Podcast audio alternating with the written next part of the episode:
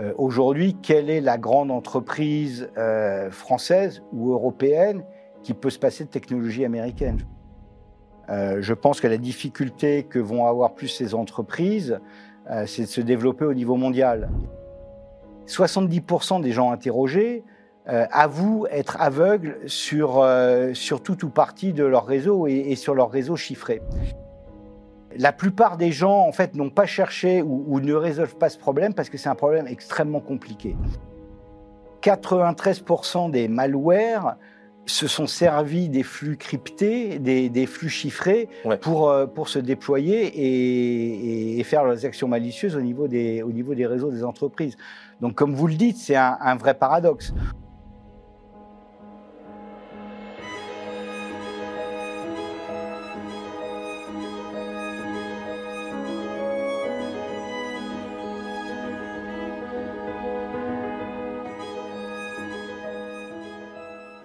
Alors, bonjour les amis, il s'agit d'un entretien du cercle assez particulier car notre invité est un représentant d'une grande entreprise internationale qui a bien voulu accepter de se prêter en première partie d'entretien au jeu de l'analyse et d'avoir une discussion à cœur ouvert sur le marché de la cybersécurité, mais aussi la vision qu'on a en Europe des entreprises américaines. Et puis vous verrez en seconde partie, on a pu aborder le grand paradoxe du chiffrement, qui est une question un petit peu plus technique, euh, ce chiffrement qui, bien que nécessaire pour protéger nos données, peut aussi créer des angles morts dans la cybersécurité des entreprises. Donc on espère que vous apprécierez cet entretien. Comme d'habitude, n'hésitez pas à liker, à commenter, à vous abonner à notre chaîne si le contenu vous a plu. Allez, c'est parti. Bertrand Delabro, bonjour. Bonjour. Merci d'avoir accepté euh, notre invitation sur ce format Le Cercle de Risque Intel Media. Vous êtes directeur Europe du Sud de Gigamon. On a beaucoup de questions à vous poser. Euh, qui vous êtes, ce que vous faites, et on est ravi de vous accueillir dans notre émission. Eh bien, écoutez, merci de nous avoir invités. Très heureux d'être ici. Bon, Gigamon, c'est un peu le genre d'entreprise euh, qui sont partout, mais très peu connues du public, en fait. Donc, c'est un peu pour ça qu'on voulait vous, vous avoir. Est-ce que vous pouvez nous expliquer un petit peu euh, qu'est-ce que Gigamon et qu'est-ce que vous, vous proposez dans le secteur de la cybersécurité? Tout à fait. Donc, donc déjà, peut-être quelques chiffres pour replacer un petit peu Gigamon. Bien sûr. C'est une société qui a été créée il y a une vingtaine d'années, en 2004, euh, qui aujourd'hui a plus de 4000 clients de par le monde et, qui est principalement orienté sur les grands à très grands comptes. Donc, sur, on doit avoir 83 des, des Fortune 100. Euh, mhm. et, donc, pareil au niveau des banques, des telcos, etc. On est vraiment orienté sur les, les grosses infrastructures, les, les clients qui ont les, grosses infrastructures euh, réseau. Euh, qu'est-ce que l'on fait? Ben, en, rencontrant la, plupart de nos clients lors, de nos discussions, nous parlent en fait toujours de, trois enjeux principaux. Le premier, c'est la transformation numérique. Donc, euh, réaliser, accélérer leur transformation numérique est un enjeu essentiel pour leur compétitivité. Euh, la deuxième, c'est rester sécurisé, euh, donc maintenir le niveau ou augmenter leur niveau de sécurité car euh, ils n'ont pas envie de forcément de défrayer la chronique, ils n'ont pas envie de perdre des données, d'avoir des impacts très négatifs euh, sur, leur, sur leur activité. Et puis le troisième, euh, malheureusement, je pense que c'est la réalité de tout le monde, c'est contenir les budgets, voire réduire les budgets. Mmh Donc comment faire plus avec la même chose ou avec moins et, en parallèle de ça, on voit qu'il y a un paysage qui devient de plus en plus complexe. Donc, ils ont un, un, grand nombre de challenges à, à, manager au quotidien. Ils ont déjà euh, bah, ce fameux problème de budget dont on parlait. Ils n'ont mmh. jamais assez d'argent pour faire tout ce qu'ils veulent faire ou tout ce qu'ils auraient besoin de faire. Mmh. Euh, il y a aussi dans le monde de la, de la cyber en général un gros problème de ressources.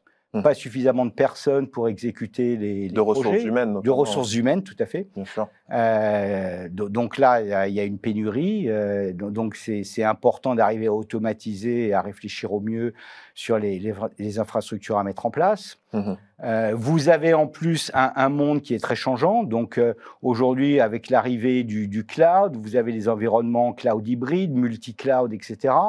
euh, qui augmente la complexité de tout ça. Euh, vous avez en plus des applications qui étaient avant très monolithiques, qui maintenant sont dans des containers, etc. Donc des structures d'applications très différentes. Mmh vous avez l'IoT, l'OT, vous avez la 5G qui arrive.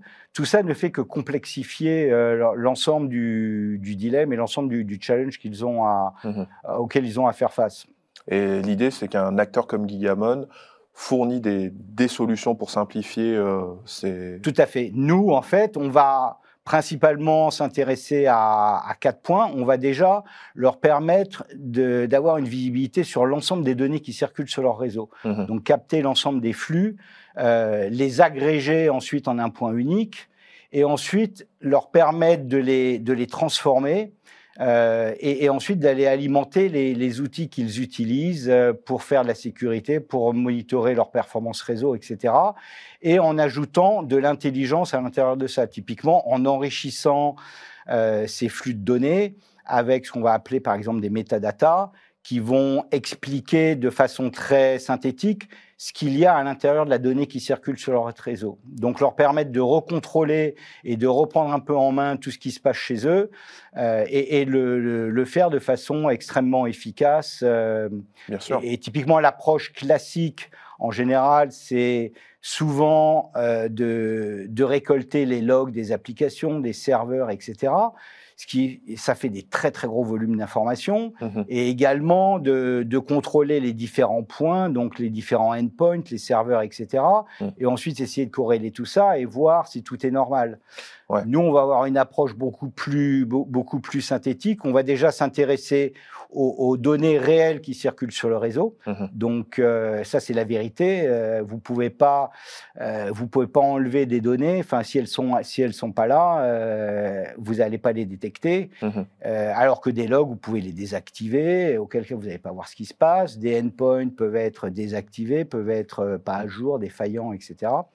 Euh, donc nous, on va avoir tout ce qui se passe euh, au, niveau de, au niveau de l'infrastructure. Oui, parce qu'on dit souvent que la donnée, c'est un peu le, nouvel or noir de ce siècle, mais en même temps, des données, avec la digitalisation, il y en a de plus en plus, il y a une foison de données, euh, plus on est une grande entreprise, plus on brasse de la donnée, mais en même temps, dans cette masse de données, comment la comprendre, comment la lire, comment l'utiliser, comment détecter les menaces éventuelles dans les flux de données.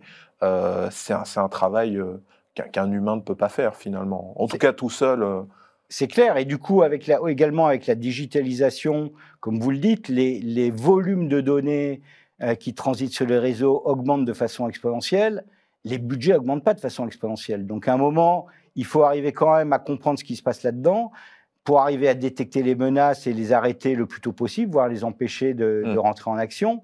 Par contre, vous ne pouvez pas multiplier les outils euh, tous les ans par deux, par trois, par quatre, euh, mmh. parce que vos budgets ne suivent pas derrière. Hein. D'accord, ouais. d'où euh, d'où l'intérêt, mais on va revenir d'ailleurs sur sur vos solutions. Moi, j'aimerais savoir. Donc, Gigamon, c'est une entreprise qui est américaine. Euh, dans, euh, qui est établi en France depuis, euh, depuis quand d'ailleurs Depuis 2010. Dans le secteur de la cybersécurité, il y a une thématique qui revient assez souvent, la question de la souveraineté numérique ou de la souveraineté sur les données. Et, et certains expriment des, des craintes vis-à-vis des entreprises américaines vis-à-vis de certaines réglementations américaines. Comment vous, vous les expliquez? Est-ce que vous trouvez que c'est justifié? Est-ce que, est -ce que ça s'applique à une entreprise comme vous? Qu'est-ce que vous répondez à euh, oui, je pense qu'au global, c'est tout à fait justifié. Enfin, je veux dire, en général, ils font référence avec tout ce qui est la mise dans le nuage euh, au Cloud Act, euh, où, les Américains ont un droit de regard sur les données. Donc, le but, c'est effectivement de rester sécurisé. Après, ça peut être utilisé à des fins malveillantes. Mmh aujourd'hui, nous, on n'est pas particulièrement impacté par ça parce que en, fait, nos, outils euh, ne vont pas sortir de la donnée de, l'entreprise. Donc mhm. nous, on va leur permettre de capturer cette donnée et ensuite, c'est eux qui vont l'envoyer vers leurs outils en interne. Mhm. Euh, nous, nous euh, nos outils n'envoient pas de la donnée dans un cloud chez nous, ne renvoient pas des données vers les US ou quoi que ce soit.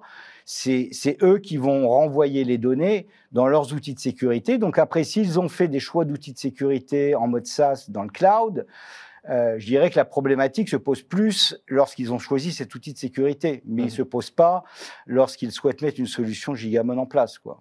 Oui, voilà.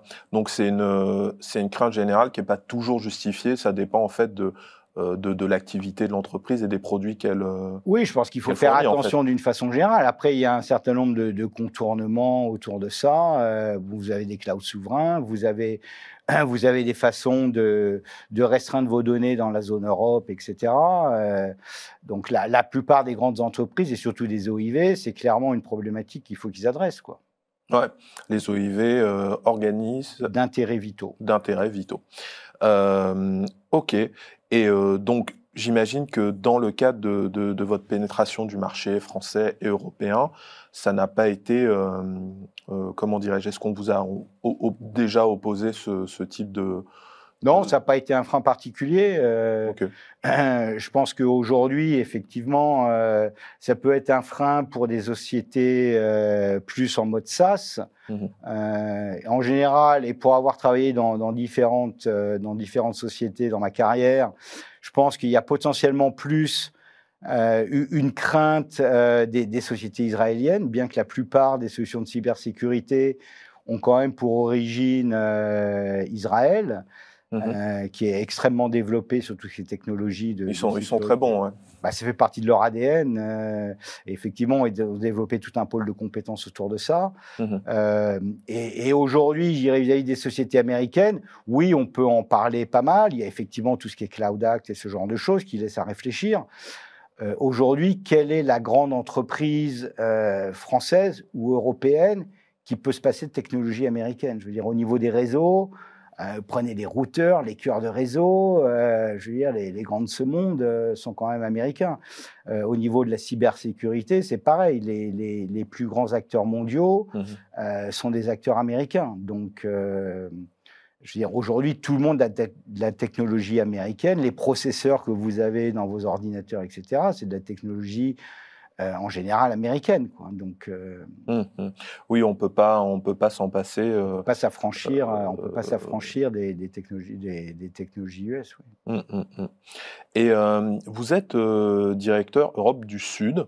Moi, moi, la question que je vais vous poser, c'est pour une entreprise américaine et multinationale, comment est-ce que vous voyez le, le marché européen? Est-ce que c'est l'Europe, l'Europe du Sud, l'Europe du Nord, la France? Est-ce que c'est un marché qui est fragmenté? Euh, par rapport au marché américain que, sur lequel vous, vous opérez par ailleurs.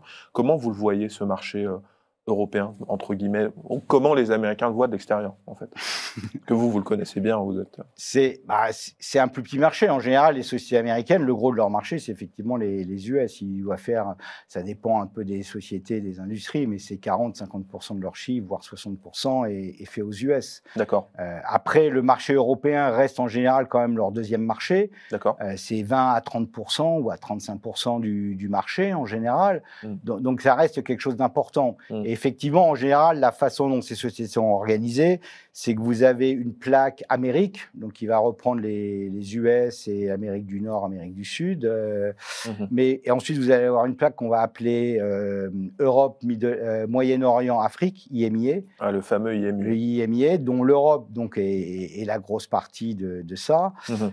et puis ensuite, vous avez en général la troisième plaque qui va être la plaque Asie-Pacifique, quoi. Euh, donc, c'est effectivement pour eux un marché plus complexe. Et en général, c'est leur deuxième phase d'évolution, mmh euh, parce que effectivement, ça fait appel à des cultures différentes, à des monnaies différentes, à des langues différentes. Euh, mmh. donc, c'est plus compliqué à appréhender par rapport à un marché américain. Vous avez une monnaie unique, une langue unique. Euh, bon, mmh. Vous avez des différences culturelles entre entre certains États, mais enfin bon, ça reste plus simple à, oui, donc, simple à manager. Donc, malgré la, la monnaie unique, en tout cas dans l'Union européenne, en IMIM et malgré le, marché, euh, marché unique, euh, finalement, on a un marché européen qui est euh, moins intégré. Ça, vous le ressentez en tant qu'acteur économique ah bah c'est clair, c'est plus compliqué à un Français d'aller vendre une société euh, en Italie ou en, ou en Allemagne ou en mmh. Pologne euh, mmh. qu'à un Allemand ou un Polonais d'aller vendre dans son pays. Quoi. Donc, euh, Ouais, alors qu'un Texan qui irait en Californie, bon. Voilà, ça passe plus facilement. Ça passe, Ils n'ont pas le même accent, mais bon. Oui. ça reste gérable. Quoi. Voilà, c'est, le même pays, on, on, on dira.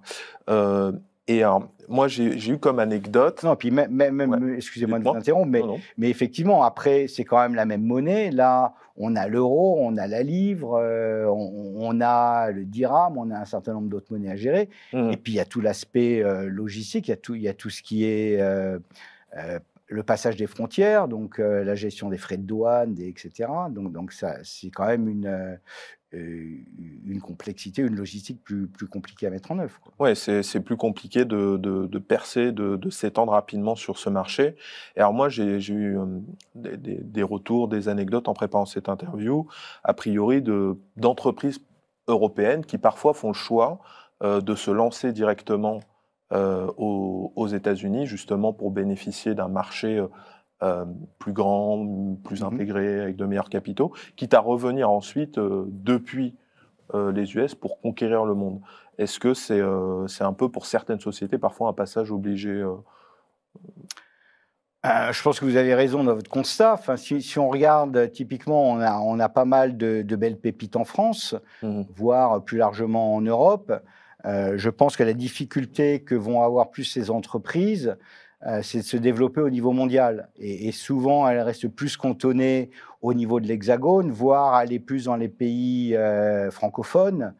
Éventuellement aller dans les pays un petit peu limitrophes, l'Allemagne, euh, le Maghreb, hmm. l'Italie, Espagne. En général, ils ont plus de mal déjà à, s'implanter ou à développer hmm. le, marché en Angleterre. Mais tant qu'elles n'ont pas vraiment percé le marché US, elles ont du mal à rayonner d'un point de vue mondial. Or, comme, comme vous le dites, un certain nombre d'entrepreneurs sont directement allés euh, ou très rapidement dans leur cycle de développement aller s'implanter aux US, euh, monter leur siège aux US, et, du coup ont eu, je pense, une accélération et une mondialisation beaucoup plus rapide, un développement de leur chiffre d'affaires au niveau mondial beaucoup plus rapide. Vous avez déjà des sources de financement euh, beaucoup plus importantes aux US qu'on peut avoir en France ou en Europe. Mmh. Euh, dès que vous attaquez le marché américain, bah, tout de suite, c'est des, des, revenus beaucoup plus importants qui vont ensuite vous permettre de mmh. financer le développement dans les autres, dans les autres pays. Quoi. Ouais, donc c'est la stratégie de certains acteurs, notamment dans la tech, la cyber, j'imagine. Et alors, euh, qu'est-ce que vous, vous pensez, comment voyez-vous l'écosystème de la cybersécurité en France? Certains euh, euh, parlent d'un éparpillement de multiples petits acteurs. Est-ce que c'est un constat que vous, partagez? Est-ce que c'est une force? Est-ce que c'est une faiblesse? Ni l'un ni l'autre? Je pense qu'effectivement, on, a pas mal, on a pas mal d'acteurs. Comme on vient de le dire, peu de ces acteurs ont vraiment un, rayonnement mondial. Euh, je pense que vous avez un certain nombre d'initiatives qui, cherchent à, enrayer un petit peu ça. Vous avez typiquement euh, Exatrust euh, en mmh France qui va chercher à regrouper les différentes sociétés de, cybertechnologie, de, de cybersécurité pour essayer euh, bah, à plusieurs euh, de, faire plus et de créer une synergie entre ces différentes technos. Euh, vous avez Airbus, effectivement, qui aura un rayonnement un peu plus européen, un peu plus mondial, qui, mm. est, qui a fait un certain nombre de, rachats de technologies pour avoir un rayonnement plus important. Euh, je pense que par, euh, par rapport aux sociétés américaines, il y a quand même encore une magnitude et une grosse différence. Mais euh, il y a des initiatives qui vont dans ce sens-là. Pour regrouper les, les, intelligences, regrouper les, les différentes solutions finalement et leur permettre de travailler parce que quand vous regardez les, les, acteurs américains dans la cybersécurité, vous avez des, des sociétés euh, énormes. Ben oui, euh, en, France, euh, vous avez quelques sociétés justement qui sont directement allées se développer aux US, qui ont, aujourd'hui un chiffre d'affaires beaucoup plus important. Mmh. Sinon, ça reste quand même dans un écosystème assez limité au niveau de l'Europe. D'accord, ok. Non, non, mais c'est un, constat, mais euh, euh, c'est la vie des entreprises, on dirait. Euh, moi, je voulais revenir sur le, les récents développements de, votre nouvelle technologie que, vous, allez sortir, qui s'appelle Prescription. Pardonnez-moi. Est-ce que vous, vous, pouvez nous, nous, en dire un peu quelques mots de cette nouvelle technologie et quelles problématiques en fait elle vient, elle vient résoudre, puisqu'il s'agit notamment de chiffrement. Euh, et, peut-être que je vous interromprai à certains moments pour, pour clarifier pour, pour tout le monde. Euh, mais voilà, qu'est-ce que vous pouvez nous, nous en dire? Bah, euh, Je pense que le, ce que l'on cherche, en fait, à, ou, ce qu'elle va permettre d'adresser comme problème, c'est qu'aujourd'hui, on est face à un, grand paradoxe. Mmh aujourd'hui, 90% des, des, données qui circulent sur les réseaux sont, sont chiffrées. Mmh euh, et, donc, euh, quand, vous on a fait une enquête euh, au début de cette année, qu'on a publiée au mois de juin, où 70%, donc c'était une enquête sur un, millier d'entreprises, dont, 200, un peu plus de 200 en France, 70% mmh des gens interrogés avouent être aveugles sur, sur tout ou partie de leur réseau et, et sur leur réseau chiffré. Je vais, je vais me permettre de rebondir là-dessus puisque j'ai l'étude justement et on peut, on peut rajouter que d'après cette, cette étude très intéressante, 38% des organisations ont fait face à des malwares dissimulés dans le trafic chiffré au cours, au cours des 12 et 18 derniers mois.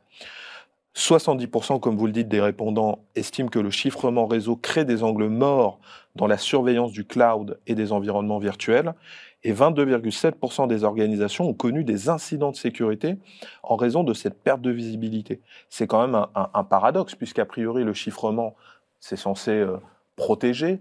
Donc euh, comment est-ce qu'on comment est-ce qu'on tombe dans ce paradoxe? Et puis euh, comment on en sort? Juste un, dernier pourcentage en plus. Ouais, dites-moi. Le, malware fait beaucoup parler de lui.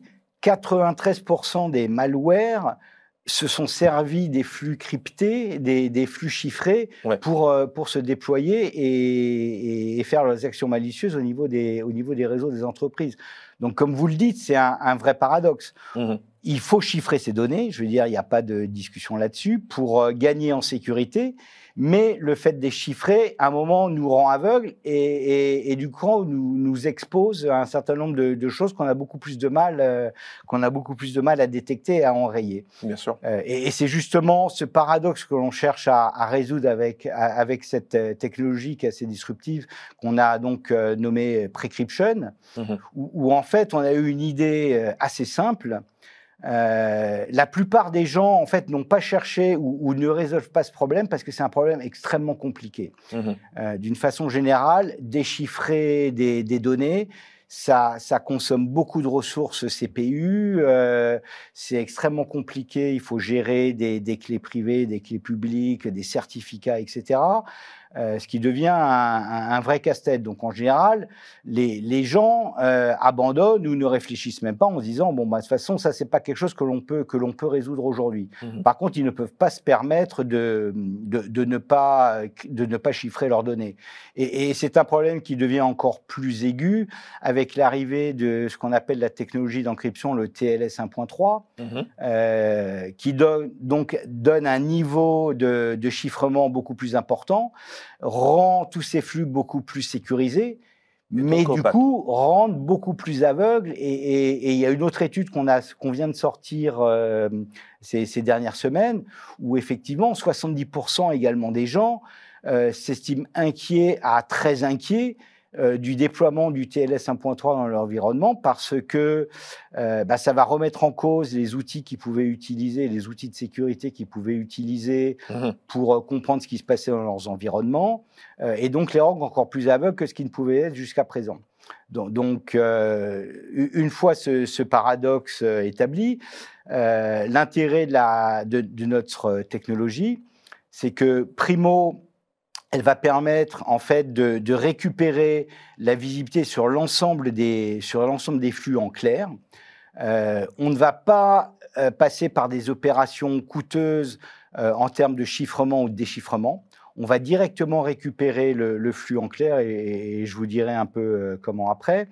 Euh, et donc, ça va nous affranchir de tout ce qui est gestion des clés, gestion des certificats. Euh, et, donc, ça va, ça va permettre de rendre possible quelque chose qui jusque-là a été extrêmement compliqué et onéreux à mettre en place. Oui, oui c'est ça. C'est-à-dire que votre technologie précryption ne fait pas de déchiffrement a priori. Donc comment, comment elle intervient? Elle intervient à quel niveau en fait? Bah, bah En fait, on, a eu euh, l'idée assez astucieuse de se mettre entre, sans, sans rentrer trop dans les, dans les complexités, vous, vous, avez sur les serveurs qui vont émettre les données ou les serveurs qui vont recevoir les données, vous avez l'OS, euh, donc le, le, Linux, et vous avez le noyau de cet OS euh, où les données sont en clair. Et, avant de les envoyer en flux crypté, ils vont envoyer ces flux de données à ce qu'on appelle une DLL, OpenSSL, qui elle-même va se charger de crypter les données, le flux, pour l'envoyer sur le réseau. Et nous, on va venir capturer le flux entre le kernel et, la DLL qui va venir faire l'encryption. Mhm. Euh, et, donc, on va récupérer l'ensemble du flux euh, en clair euh, de, façon simple, donc pas de clé, pas de surcharge euh, sur le réseau, pas besoin de mettre des agents au niveau des applications, mmh. et on va également s'affranchir des différentes technologies d'encryption. Euh, de, chiffrement, ou qu'on soit en TLS 1.2, 1.3 ou etc., notre solution va être agnostique et n'a pas besoin de, de, se mettre là-dedans. On va supporter ces différentes technologies et, donc on va également aider nos clients à migrer plus simplement et plus rapidement vers les, dernières technologies de, chiffrement. Ouais, parce que quand on a un nouveau euh, standard TLS qui sort, euh, tout le monde n'y passe pas euh, comme ça d'un claquement de doigts du jour au lendemain, ça se fait progressivement. Mais a priori, vous, votre solution, finalement, euh, est neutre vis-à-vis de, de, ce changement et s'applique au TLS 1.2, au TLS 1.3 en fait. Mmh. Et, typiquement, des, gens, parce qu'effectivement, le, le, TLS 1.3, de, par son architecture, est beaucoup plus compliqué à, à déchiffrer, donc s'il rend plus sûr, mais qui du coup crée cette angoisse au niveau d'un certain nombre de ces sociétés en disant mais on va du coup complètement perdre la visibilité sur ce qui se passe en données. Sur les anciennes technologies, vous pouviez faire, euh, vous pouviez faire des analyses euh, qui n'étaient pas en coupure, donc des analyses post-mortem de ce qui se passait sur votre réseau. Mhm. Avec du TLS 1.3, vous êtes obligé d'être en coupure de flux, ce qui devient très compliqué, très onéreux à mettre en place. Donc la plupart des gens ne, mettent pas ce, type de technologie en place. Donc du coup, bah, tout ce qui passe sur le réseau euh, reste chiffré. Quoi. Ouais, en fait, avant, enfin, certaines entreprises prenaient finalement ce risque d'opacité, de manque de visibilité comme un, risque acceptable entre guillemets, au vu de la nécessité du chiffrement, mais, tout le monde a conscience de, ce problème euh, que, que, visiblement vous, résolvez avec votre, votre solution. Je vous remercie, c'était euh, euh, très clair parce qu'en fait, c'est un sujet qui est assez technique. Donc on n'hésitera pas, nous, à mettre en lien de cette vidéo des, de la documentation pour ceux qui veulent s'amuser à aux détails techniques, mais on ne le, fera pas, le fera pas ici. Mais on a bien, on a bien compris le, le principe. autre question, je repasse sur, sur la gestion, je dirais, de, de, votre business. Vous, avez une actualité en ce moment, vous serez présent aux assises de la cybersécurité à Monaco. Tout à fait. C'est du mercredi au vendredi, du 11 au 13, ça doit être. Quel est ce, rendez-vous et pourquoi est-ce que c'est important euh, d'y être? Bah, c'est l'événement euh, en, France qui regroupe la plupart des grands acteurs euh, de la cybersécurité. C'est donc une occasion unique pour euh, la plupart des grands donneurs d'ordre mmh de, passer deux jours et demi, trois jours dans un environnement plutôt agréable à Monaco. Mmh et de faire le tour du marché, le tour des nouveautés, des, différents acteurs de, de la cyber. Et, pour nous, en tant qu'acteurs de la cyber, bah, ça va nous permettre également, en, quelques jours, de rencontrer la plupart de nos clients ou de prospects, identifier un certain nombre de nouveaux projets Mhm. et être capable de promouvoir bah, nos nouveautés, nos nouvelles technologies, etc. Quoi. Ouais, ouais, ouais. On a, on a beau être dans un monde euh, digitalisé, rien ne vaut une, une, poignée, une poignée de main, une rencontre en physique finalement, avec ses C'est clair, c'est clair. Et, et on s'en est rendu compte avec euh, la pandémie, euh, Ah ouais. malheureusement, où on a commencé à faire un certain nombre d'événements virtuels. Bon, c'était mieux que rien, pas mais pareil. ça remplace quand même pas un événement euh, où on voit les gens en, en- en physique, euh, où on peut échanger des, des idées, euh, etc. quoi. Ok. Bah, écoutez, Bertrand Labroux, merci. Bah, c'est moi. On était ravis de vous recevoir dans Le Cercle, émission de Risque Intel Média. Euh, N'hésitez pas, euh, cher public, à vous abonner à la chaîne, à cliquer sur la petite cloche et à nous mettre un commentaire euh, pour soutenir la chaîne ou nous donner votre avis. On vous dit à très bientôt. Merci beaucoup. Merci à vous.